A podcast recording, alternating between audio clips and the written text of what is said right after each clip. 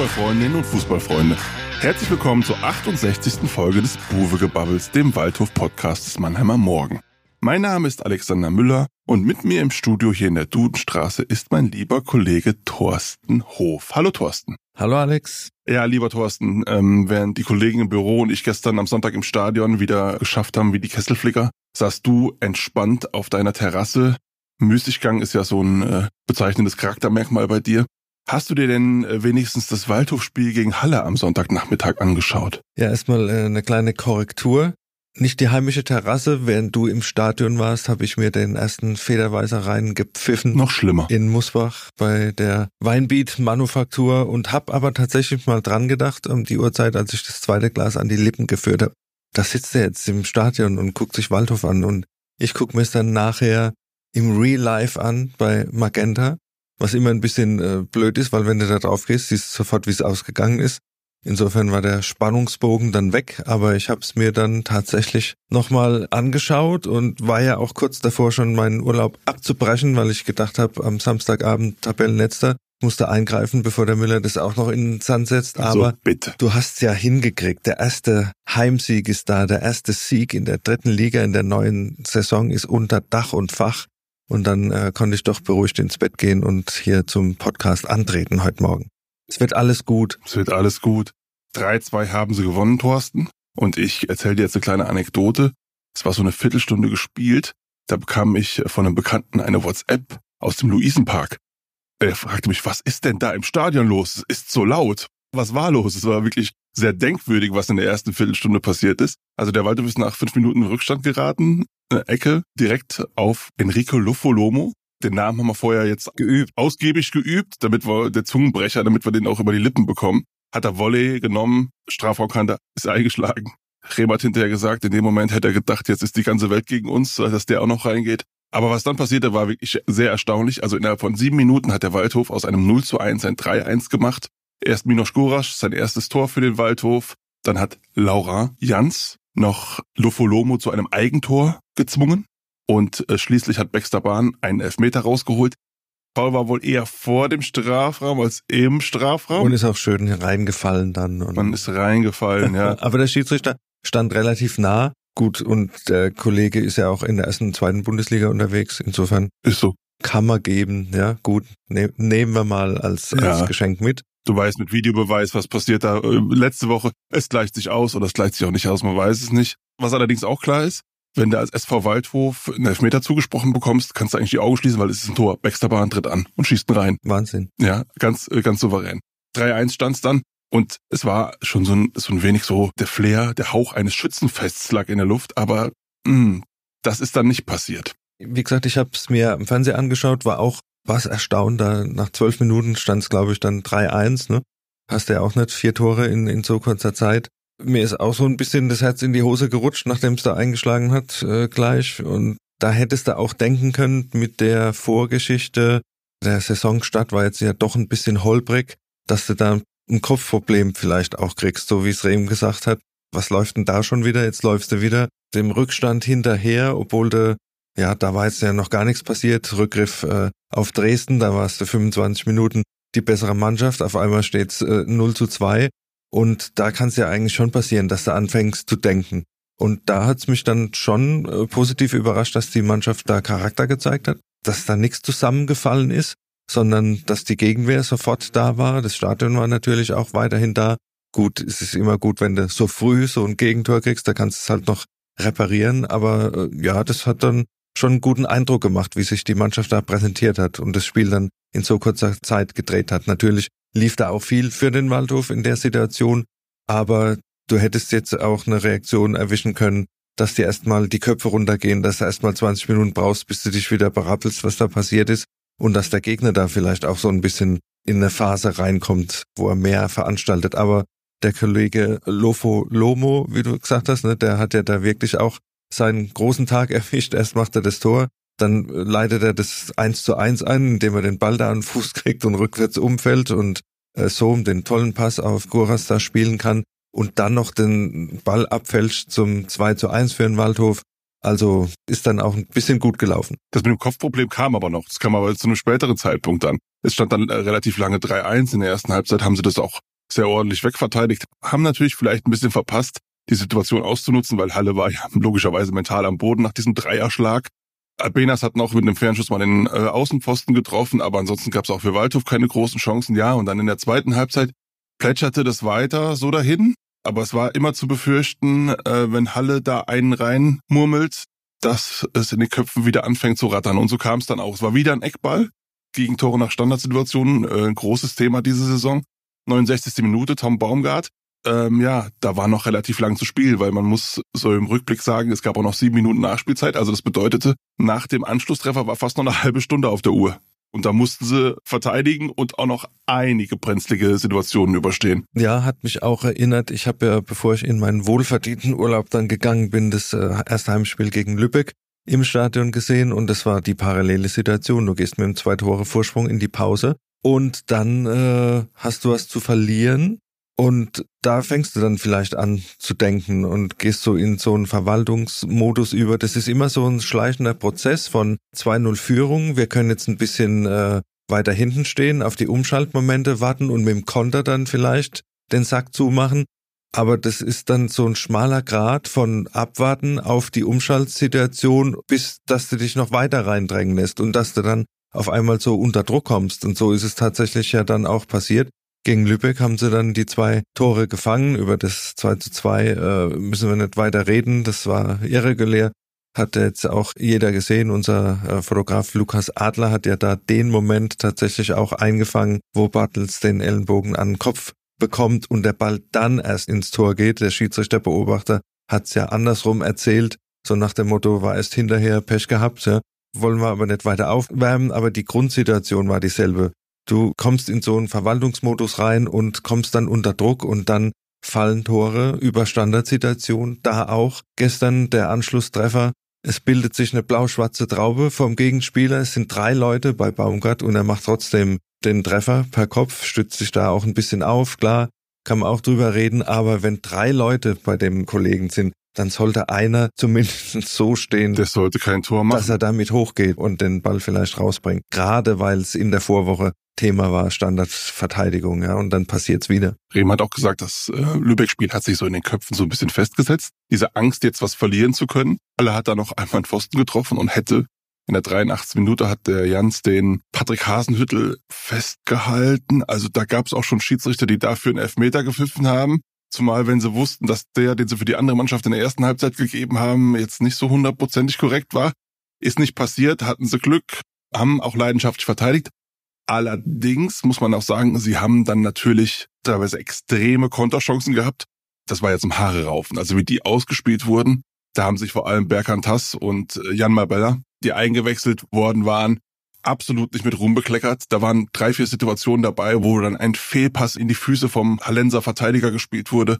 Der Marbella hat einmal, gab es glaube ich eine 3 gegen 1 Situation, hat er alleine sich abkochen lassen, statt den Ball rüber zu spielen. Also das war dann schon schwach. Das ist dann auch was, was man bestimmt aufarbeiten muss. Ja, aber am Ende hat dann der Regen gesagt, analysieren tue ich morgen. Heute freue ich mich jetzt erstmal, dass wir diesen Sieg in der Tasche haben und jetzt ein bisschen entspannter die nächsten Aufgaben angehen können. Ja, aber auch gerade da zur Analyse gehört, glaube ich, auch dazu, dass die Einwechslungen im Spiel gegen Halle nicht den gewünschten Effekt gehabt haben, im Gegensatz zum Spiel in Dresden, wo die Einwechslungen tatsächlich dann zum Schluss nochmal ein bisschen für Leben gesorgt haben. Gestern war es eher so ein Downgrade, ja. In der Sturmspitze hat Mabella nicht an das anknüpfen können, was Sohm vorher gespielt hat. Du hast gerade die Situation angesprochen, das war alles ein bisschen unglücklich bis schlecht, sage ich mal. Auch der Konter war wirklich äh, übel ausgespielt. Da laufen zwei Leute auf der linken Seite mit und er zieht dann nach rechts und versucht es alleine zu machen. Tass hat nicht so die Wirkung gehabt, die er gegen Dresden gehabt hat. Auf der linken Seite ist, glaube ich, dann auch äh, gewechselt worden. Ja, Albenas musste dann auch raus. Albenas musste raus und Guras ist ja auch rausgegangen. Da kam für ihn kam rein Abifade. Abifade, genau. Da war auch viel Laufarbeit, aber keine Effektivität. Das war auch ein Downgrade, würde ich sagen. Da hat das ganze Spiel nach vorne gar keine Entlastung mehr gehabt. Und wenn du nach vorne keine Entlastung mehr hast, dann kommst du halt nach hinten in die Bedrängnis rein. Der einzige, der tatsächlich da durchgelaufen ist, war Kelvin Arase. Der ist, glaube ich, äh, dann tatsächlich. Der war der beste Waldschiffer an dem würde ich auch sagen, was da äh, an Laufarbeit drin war. Und diese Einwechslungen, die haben, wie gesagt, keinen Effekt nach vorne gehabt und dann kriegst du halt nach hinten dann irgendwann Druck und Ja, ein 3-3 hätte ich, glaube ich, keine, keine beschweren können. Dann würden wir, dann würden wir hier sitzen über eine ganz andere Situation reden. So hat es sich ja entspannt, nur als kleine Fußnote.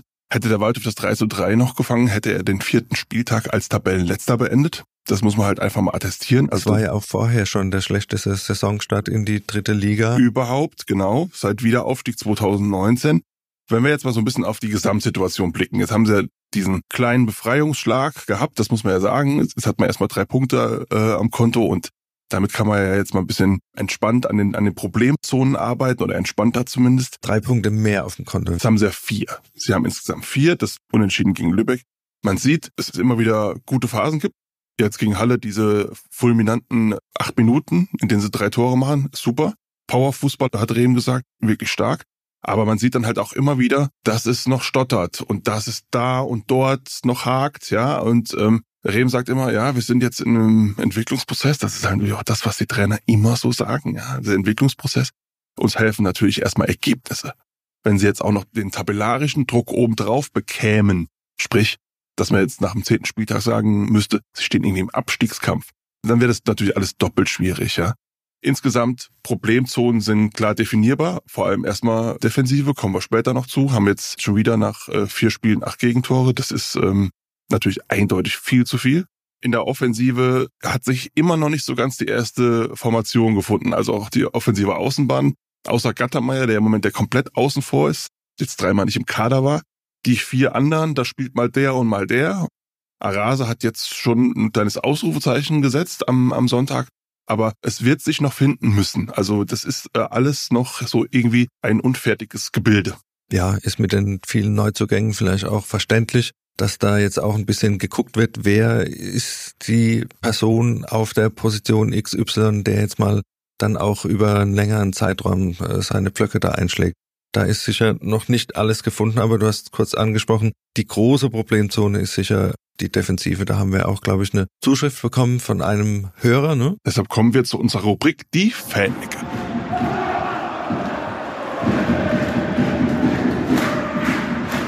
Geschrieben hat uns der liebe Ivo Eich und er hat geschrieben, erstmal vielen Dank für euren tollen Podcast, den ich schon sehr lange höre und mich auf jede neue Folge freue. Erstmal, das freut uns wiederum. Wir haben einen Hörer. Wir haben einen Hörer, Punkt eins, und wir haben sogar einen begeisterten Hörer.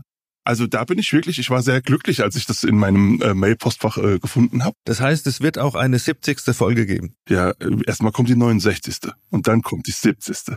Die 70. Folge, ja, und dann müssen wir mal gucken, ob unser, ob unser Vertrag verlängert wird hier. Vielleicht ruft er noch einer an oder schreibt noch mal so nett. Ja. Wir werden sehen. Aber was hat er geschrieben? Er hat geschrieben, ich habe nach dem sehr ernüchternden, für mich leider so erwartenden Songstart eine Bitte für die nächste Folge. Sprecht doch mal über das Thema Lehren aus der Vorsaison idealerweise mit Tim Schork als Studiogast. Ich würde zu gern von ihm persönlich erfahren, warum nach der Saisonanalyse nicht die Baustelle Innenverteidigung geschlossen wurde.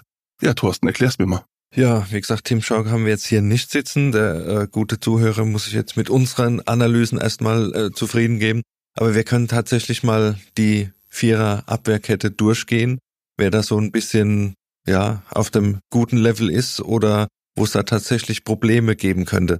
Was mir aufgefallen ist, Laurent Jans hat so ein bisschen Probleme gehabt nach der Länderspielreise. Also er hat so ein bisschen Tempo-Probleme nach hinten zum Teil gehabt. Äh, was auf der anderen Seite, Jonas Karls Neuzugang aus Paderborn, hat jetzt ja am Wochenende nicht gespielt. Ich denke, jeder weiß auch warum. Wer das Dresden-Spiel gesehen hat, da hat er munter den Raum verteidigt, aber die Flanken unbedingt nicht verhindert, ja. Die sind beide über, über seine Seite gefallen, dann die Tore.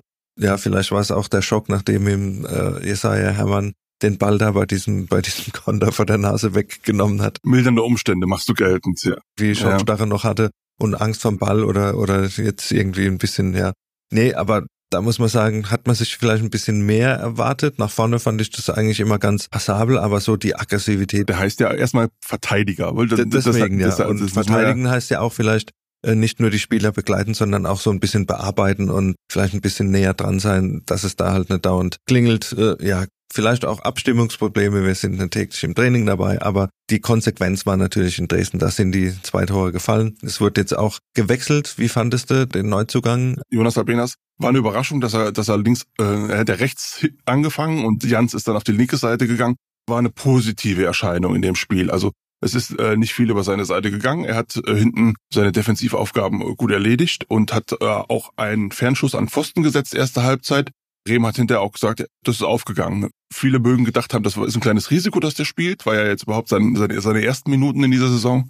Aber war ein erstaunlich guter Schachzug. War sicher robust, vorne oft zu sehen. Klar, Abstimmung, da gibt's wohl auch noch sprachliche Probleme, was man so hört. Ne? Ja, Rehm sagt, er versteht nichts. nichts, das ist eher schlecht, aber ja. gut, da muss halt die... Vielleicht Danke und Bitte. Ja, die gute Fußballersprache muss dann halt dann... Aber wenn sich das ein bisschen legt, kann sich das natürlich dann auch noch ein bisschen einrenken aber wie gesagt, wenn man sieht, letztes Jahr Alex Rossipal da hinten, eine Bank, da hat man jetzt irgendwie eine, eine kleine Baustelle. Ne? Wenn der Rehm dem Karl sagt, pass mal auf, du konzentrierst dich erstmal auf deine Defensivaufgaben und die Flankenläufe und so nur bei Bedarf, dann könnte das mit dem natürlich auch klappen. Also das Format für die dritte Liga hat er ja locker, ja? Also sollte er haben. Sollte er haben. Ja, gucken wir dann jetzt auch auf die Problemzone Innenverteidigung.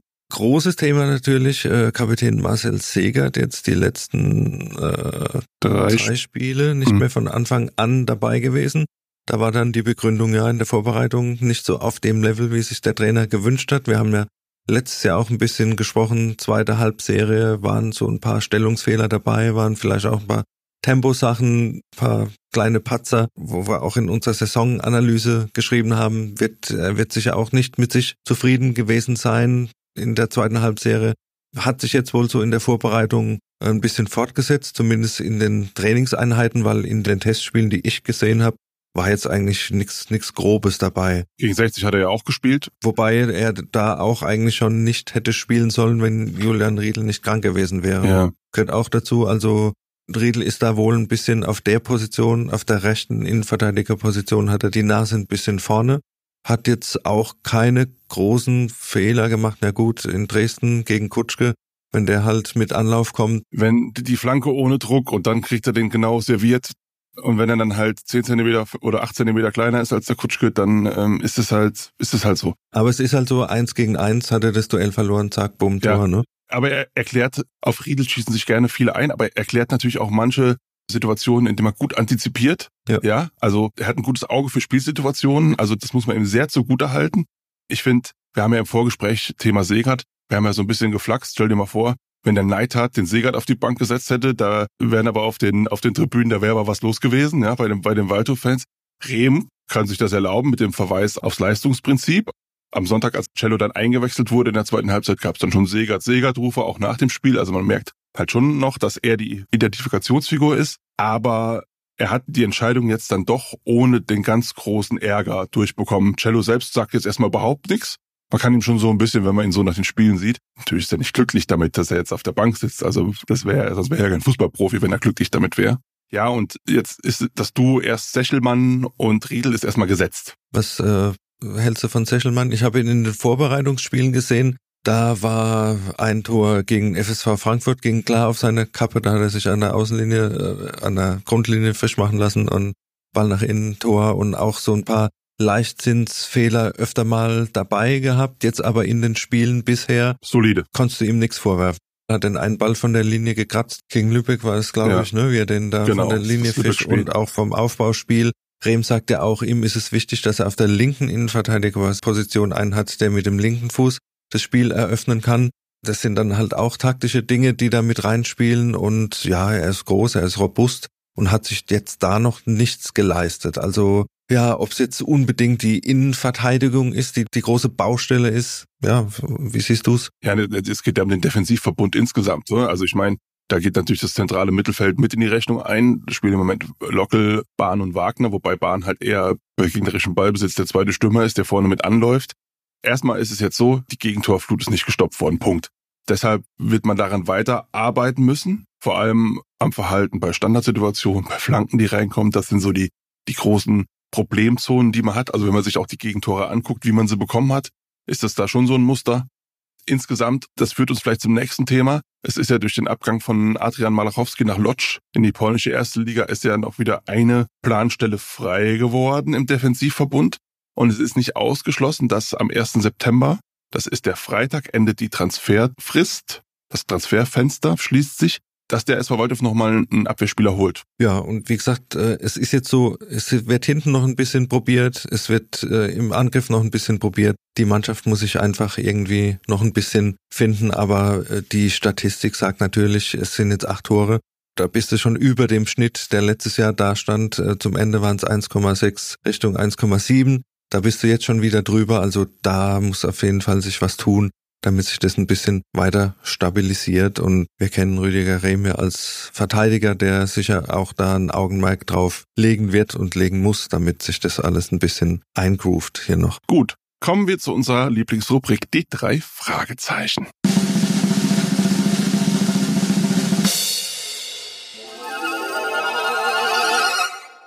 Und wir fangen an mit dem Top der Woche. Thorsten, komm, sag mal was. Ja, also ich habe mir das Spiel, ja wie gesagt, gestern äh, da nochmal am Fernsehen angeschaut und ich war der Meinung hinterher, dass Kelvin Arase nicht eine Siegprämie bekommt, sondern eine Kilometerpauschale. Also was der gelaufen ist und der, der konnte ja nicht raus, da war ja dann das äh, Auswechselkontingent erschöpft, ist dann aber immer noch wie so ein HB-Menschen gelaufen und äh, wie gesagt bei der Vorbereitung des äh, 2 zu 1 von Laurent Jans da hast du gemerkt, dass er im Wiener Prater, wo er groß geworden ist, in Wien vielleicht öfter mal dann äh, Boxautos gefahren ist, ja. Da ist einer von links gekommen, check, von rechts gekommen, check, er war immer noch auf den Beinen, hat den Ball weitergeführt, also Ballbehandlung unter hohem körperlichen Druck. Also das hat der Junge tatsächlich drauf. Er kann nicht nur rennen, sondern auch was die Technik betrifft, unter Drucksituationen. Das äh, war schon sehr beeindruckend, spielt den Ball dann darüber ne, und, und Jans zieht ab. Also das war für mich äh, tatsächlich gestern einer der besten Waldhöfer und von Anfang an gespielt jetzt dann auch das erste Mal und da hast du so ein bisschen gesehen, was der Junge drauf hat und man hört auch so im Training, dass er da Dinge tut, die so ein bisschen auf Richtung Unterschiedsspieler äh, rausweisen, also so wie Lebo, bloß ohne Zerrung halt. Mit noch mehr körperlicher Robustheit. Weil das finde ich ist halt schon schnell sein und kicken können, können auf der offensiven Außenbahn ja einige. Aber es kommt dann halt auch dazu in der dritten Liga, dass du dich gegen, gegen so einen Ochsenverteidiger da mal durchsetzt und behauptest, ja. Und das hat er halt drin. Rehm hat gesagt, der, der Junge, der hat 100 Spiele in der ersten österreichischen Liga und hat in der Europa League gespielt. Also da, äh, da kann man schon was erwarten. Aber er ist jetzt auch noch nicht zu Ende erzählt. Also da ist, äh, beim KSC zuletzt hat er jetzt nicht so viel Spielpraxis gehabt und da hat er sogar angedeutet, dass da noch mehr zu erwarten ist. Sind wir mal gespannt. Kommen wir zum Flop der Woche. Ja, Flop der Woche wurde bei uns in der Lokalredaktion ja relativ groß ausgebreitetes Thema.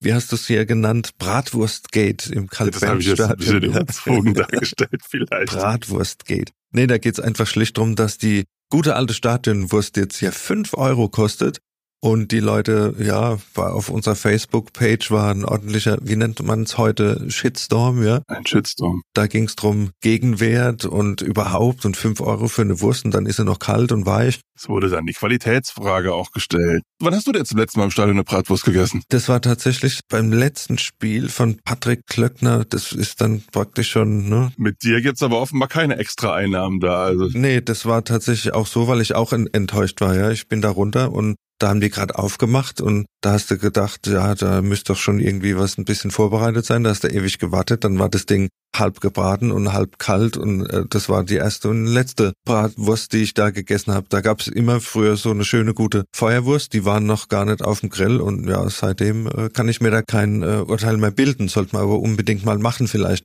Also ich hatte letzte Rückrunde, irgendwann habe ich mir mal eine, eine, eine Currywurst mit Pommes geholt und es war ein bisschen ähnlich. Also die Wurst war lauwarm und die Pommes waren dann doch, da hatte einer am Salzstreuer ein bisschen zu viel drauf gemacht. War verliebt. Da, da war der aber, der war aber ziemlich verliebt. In den Waldhof. Da darfst du, als Blutdruckpatient darfst du da nicht. Also, nein, aber jetzt mal im Ernst, fünf Euro, das ist natürlich ein Wort. Wir wissen alle, wie teuer es überall geworden ist. Ich hatte einen Kumpel, der war zum Eröffnungsspiel zweite Liga, ich glaube, es war HSV Schalke. In der Hamburger Arena kostet eine Bratwurst mittlerweile acht Euro ohne Brezel 4,50. Das heißt also, da können sie sich in Mannheim noch glücklich schätzen. Ja, aber ich sag halt, wie gesagt, die Qualität muss stimmen, der Service muss stimmen. Wenn du da hinkommst, darf es nicht sein, wenn, wenn Halbzeit ist, dass du dann die 20 Minuten da unten verbringst und den Rest von der zweiten Halbzeit dann nicht mitkriegst, weil du anstehst. Ich denke mir immer, Catering in einem Fußballstein, das ist ja eine Goldgrube, wenn du das richtig machst, ja. Wenn das richtig fluppt, ich sag nur SAP Arena, da funktioniert's ja auch halbwegs, ja. Ja, du kannst zum Beispiel beim Bier, Thema Bier, da kannst du in anderen Stadien laufen, welche mit so Bierrucksäcken rum und, und dann kriegst du es sogar auf der Tribüne eingeschenkt. Ja, nun denn. Schade drum, auch das werden wir im, im Auge behalten, wenn die Wurst dann sechs Euro kostet. Wir probieren demnächst nochmal. Ja, kommen wir zum Kuriosum der Woche. Das 3 zu 2 gegen Halle war bereits das 15. Heimspiel in Folge, man kann es kaum glauben, in dem es der SV Waldhof nicht geschafft hat, ohne Gegentor zu bleiben. Obwohl der Waldhof die beste Heimmannschaft der Liga war letztes Jahr. Ja, das heißt also, du musst immer zwei Tore schießen, um überhaupt zu gewinnen. Ist ein Problem, dreht den Fokus auf die Defensivproblematik. Schon wieder. Schon wieder.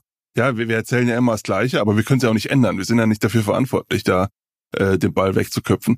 Äh, saisonübergreifend haben sie es jetzt schon zehn Spiele in Folge wieder nicht geschafft, zu Null zu spielen. Also diese ganzen Werte sind verheerend. Man kann sich in meinem Zwei-Tore-Schnitt, äh, Gegentorschnitt, landet mal am 38. Spieltag, lass mich kurz rechnen, ich hatte immer in der Mathe nur eine 4, 76 Gegentore. 76, ja. Das wären mehr als letztes Jahr. Ja gut, das ist aber dann, das, 65. Das, das darf also nicht passieren. Da muss also, da muss auf jeden Fall was passieren. Das sollte auch, dieses Gegentorthema sollte vielleicht beim nächsten Mal oder beim übernächsten Mal dann eher in der Kategorie Top der Woche auftauchen, wenn sie dann fünfmal am Stück zu Null gespielt haben. Und weiter geht's für den SV Waldhof vor einer Länderspielpause am Samstag bei Preußen Münster. Ein Spiel, auf das sich der Kollege Max Stevermühr hier aus der Sportredaktion natürlich sehr freut, weil er ist ja Preußen-Fan, ist ja zusammen mit dir bei den Rhein-Neckar-Löwen auch aktiv. Und wohnt in Münster. Und wohnt in Münster. Und hat eine Dauerkarte. Freut sich auch schon, die spielen ja gegen Bayern im Pokal. Also ist ja auch noch ein großes Match, was da bevorsteht. Ja, was haben wir da zu erwarten? Preußen Münster Aufsteiger aus der Regionalliga West. Was haben wir zu erwarten? Erstmal kann ich leider nicht mit, weil ich ja in Urlaub äh, dann nochmal bin. Wir hatten das ja schon so geplant, dass wir den Kollegen da besuchen und dann gemeinsam ins Stadion gehen hier und den äh, 4 zu 0 Sieg des SV Waldhof dann mit ihm äh, feiern hinterher. Und dann, und dann, und er bekocht uns dann nach dem Spiel natürlich. Genau, ja. ja das, das, war der Plan. das war der Plan. Ja, ja äh, Münster, Tabellennachbar äh, des SV Waldhof jetzt, hat am Sonntagabend unglücklich in der Schlussphase dieses West, kann man, kann man da Derby sagen? Ja, es ist auf jeden Fall ein brisantes Duell, weil die sich ja, ja in der Regionalliga, zu Regionalliga-Zeiten immer da um den Aufstieg gebalgt haben. Derby ist ja keins, Essen ist ja Ruhrpott und das andere ist Ost, Münster ist jetzt keine Schlimme, nee, nee, das sind 100 Kilometer, das wäre. Ja, ja. ja. Aber zumindest äh, mit der Vorgeschichte, wie gesagt, wenn es um den Aufstieg ging, jetzt treffen sich beide in der dritten Liga wieder und äh, ja, die ganz große Aufstiegseuphorie konnten sie jetzt nicht mitnehmen. Ja, also haben schon so ein bisschen die Probleme, die so ein Aufsteiger hat äh, im Vergleich zu Lübeck, die jetzt dann doch äh, jetzt nicht nur mit dem, sind. nicht nur mit dem 2 zu 2 in Mannheim überrascht haben, sondern äh, ja da doch ein bisschen mehr an Euphorie mitgenommen haben. Und für Preußen geht's jetzt halt auch schon drum, äh, in den Heimspielen zumindest mal äh, Akzente zu setzen und vielleicht dann auch die nötigen Punkte zu holen, damit sie nicht ganz gleich von Anfang an da unten reinrutschen. Jetzt, wie gesagt, gegen den Waldhof. Hatten zuvor 0-0 gegen Dortmund, äh, 0-4 ein klares in, in Bielefeld, wobei das nicht so klar war wie der Spielverlauf. Da war das Ergebnis ein bisschen krasser als äh, der Leistungsunterschied. Aber dann auch wieder ein 3-1 gegen Ingolstadt, die eigentlich immer äh, hoch gehandelt werden, ja. Und äh, ja, so ein bisschen auf und ab. Ja, was, was, was denkst du? Also ich würde erstmal sagen, dass es grundsätzlich die Kragenweite vom SV Waldhof ist, im Gegensatz zu Dynamo Dresden, weil Dynamo Dresden ja, also wenn man sich das Spiel angeguckt hat, die waren ja dann schon auf den meisten einzelnen Positionen eher besser besetzt als der Waldhof. Müsste was drin sein. Also ich tippe mal, äh, ich tippe, es gibt ein 1-1. Du tippst ein 1-1. Ich werde äh, die Woche mal Dennis Diano anrufen, den äh, ehemaligen Torwarttrainer des SV Waldhof, Kaiserslauderer und deshalb auch ein ganz guter Kumpel von Sascha Hildmann, der ja auch seine Spuren in der Pfalz hinterlassen hat. Vielleicht verrät äh, der uns, äh, wie dann äh, Münster zu knacken ist und wie wir da einen Gute guten Tipp für, für unser, unseren Einsatz bei, bei unserem Wettanbieter äh, des Herzens irgendwie noch, noch hinkriegen. Ne? Und ja, du hast 1-1 getippt. Ich würde sagen, der Waldhof schafft hier einen Auswärtssieg 2-1. Super, sehr optimistisch. Gut, das war's dann auch schon wieder mit der heutigen Folge und wir freuen uns wie immer auf euer Feedback und weitere Ideen. Schreibt am besten an podcast.marmo.de und folgt uns auf Facebook oder Instagram. Lasst uns ein Abo da, damit ihr auch in Zukunft keine Folge mehr verpasst. Der Mannheimer Morgen bietet übrigens auch noch einige andere äußerst hörenswerte Podcasts an, zum Beispiel den Adlercheck mit unseren Kollegen Christian Rotter und Philipp Köhl, Mensch Mannheim mit unserem Chefredakteur Carsten Kamholz oder den täglichen Nachrichten-Podcast Mannheim Kompakt. Hört mal rein. Diese Folge wurde übrigens wieder produziert von unserem verlagseigenen Podcast-Spezialisten Micha Krumpe. Tschüss, bis zum nächsten Mal, wenn wir uns wieder melden am 13. September vor dem Spiel gegen den SSV Ulm.